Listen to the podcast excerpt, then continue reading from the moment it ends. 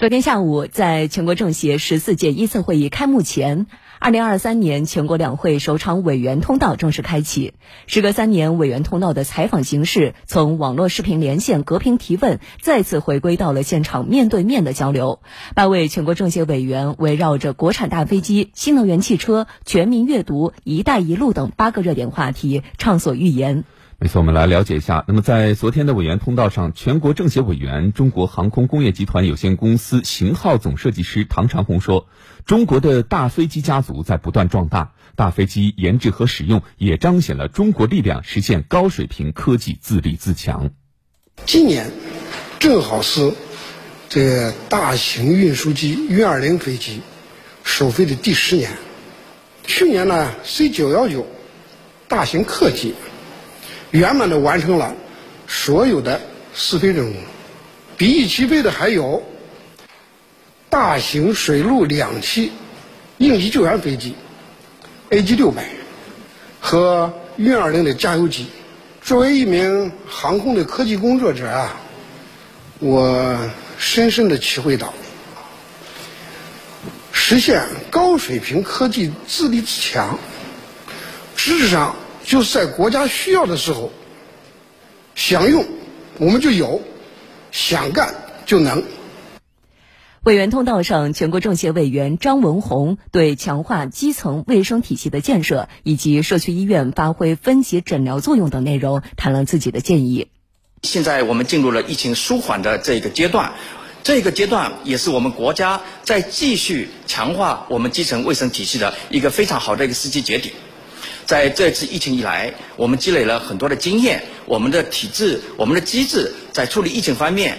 经验丰富，也有更多的我们的手段和对策。所以，对于未来我们打造一个评级转换、张弛有道、三网联合，特别是。我们三级医院跟基层卫生医院既给它赋能，又能够发挥这种相互作用的分级、分层、分流这样一个联系的一个体系。那么这样一来，我们的整个的社区基层的医疗卫生体系就会成为很有弹性，就会很有韧性。那么这个时候，如果再有疫情来，我们是一个广泛的一个医疗救治的网络体系，上下联动，有弹性、有韧性，我们就具备。不仅仅是这次走出疫情，对于未来有可能存在的公共卫生挑战，我们就有信心。疫情来了，我们就挡得住。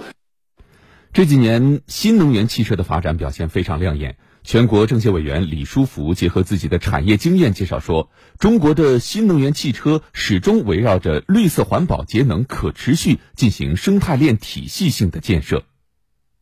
跟大家分享两个例子。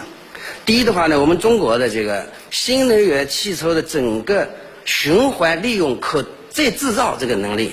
啊，现在在不断的提升。第二呢，大家都很关心的，这个锂离子电池回收再利用的能力，啊，因为现现在大家很关心说这个东西对环境有污染。现在我们中国的锂离子电池的回收再利用这个水平啊是很高的，回收超过百分之九十五，所以。整个中国的新能源汽车啊，是在一个循环再利用、绿色环境保护啊、再生的这样一个系统里边啊循环啊，非常的这个绿色环保。由于这个中国的这个新能源汽车这个规模不断扩大啊，啊技术啊质量不断提高，成本也在不断的下降，所以呢，用户的消费体验会越来越好。就现场记者提出的青少年党史教育的问题，全国政协委员、中国共产党历史展览馆的馆长吴向东说：“党的历史是最生动、最有说服力的教科书。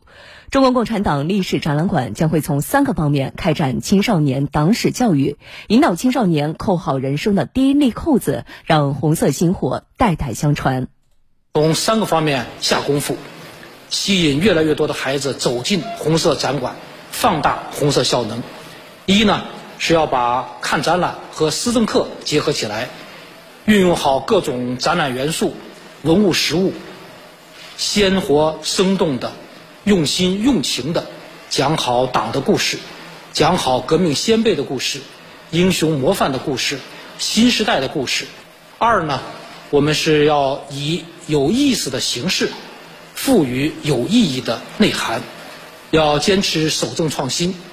用好新技术、新手段，打造沉浸式的体验项目，提高这个看展览的参与性、互动性，还要开通网上展馆，用好孩子们喜闻乐见的方式，增强这个参观展览的吸引力啊、感染力。第三呢，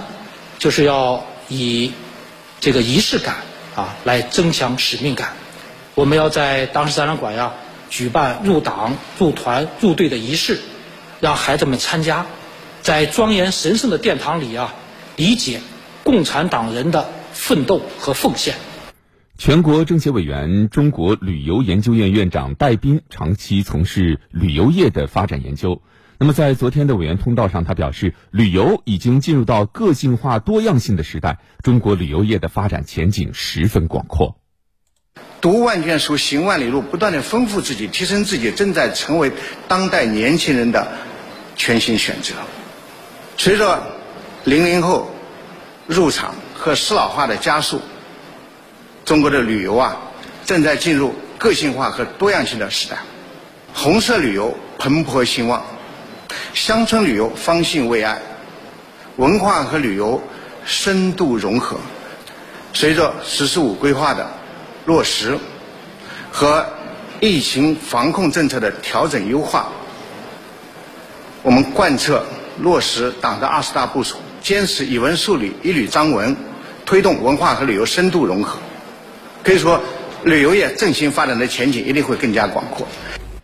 今年两会，全国政协新设置的环境资源界别也首次亮相全国政协大会。这是全国政协自一九九三年增设了经济界别以来再次增加的新的界别。八十五名委员包括环境资源领域的领导干部、生态文明建设领域的科研专家以及能源资源领域的企业负责人等等。那么新界别的委员们都有什么样的想法？他们如何看待这一新界别的设置呢？我们来听央视的报道。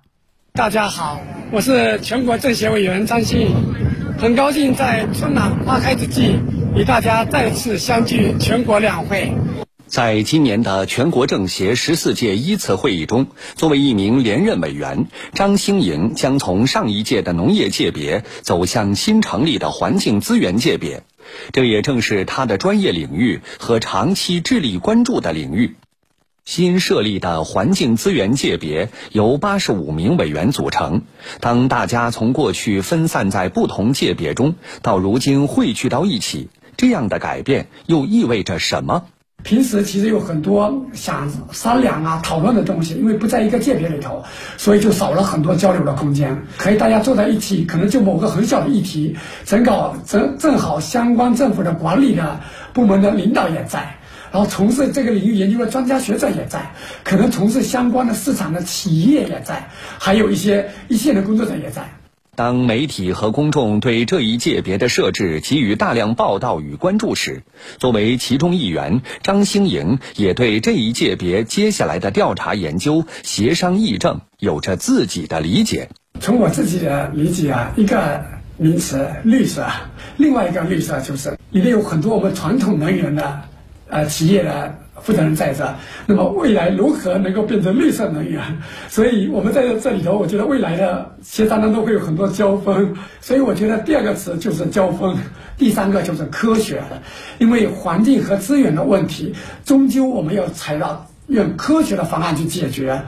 回顾五年履职，张兴颖一共提交了十四份提案，全部被全国政协审查立项，并且得到承办部委的回函办理。今年的他又带来三份提案。我是希望能搭起这个桥梁，从政府到科学到公众，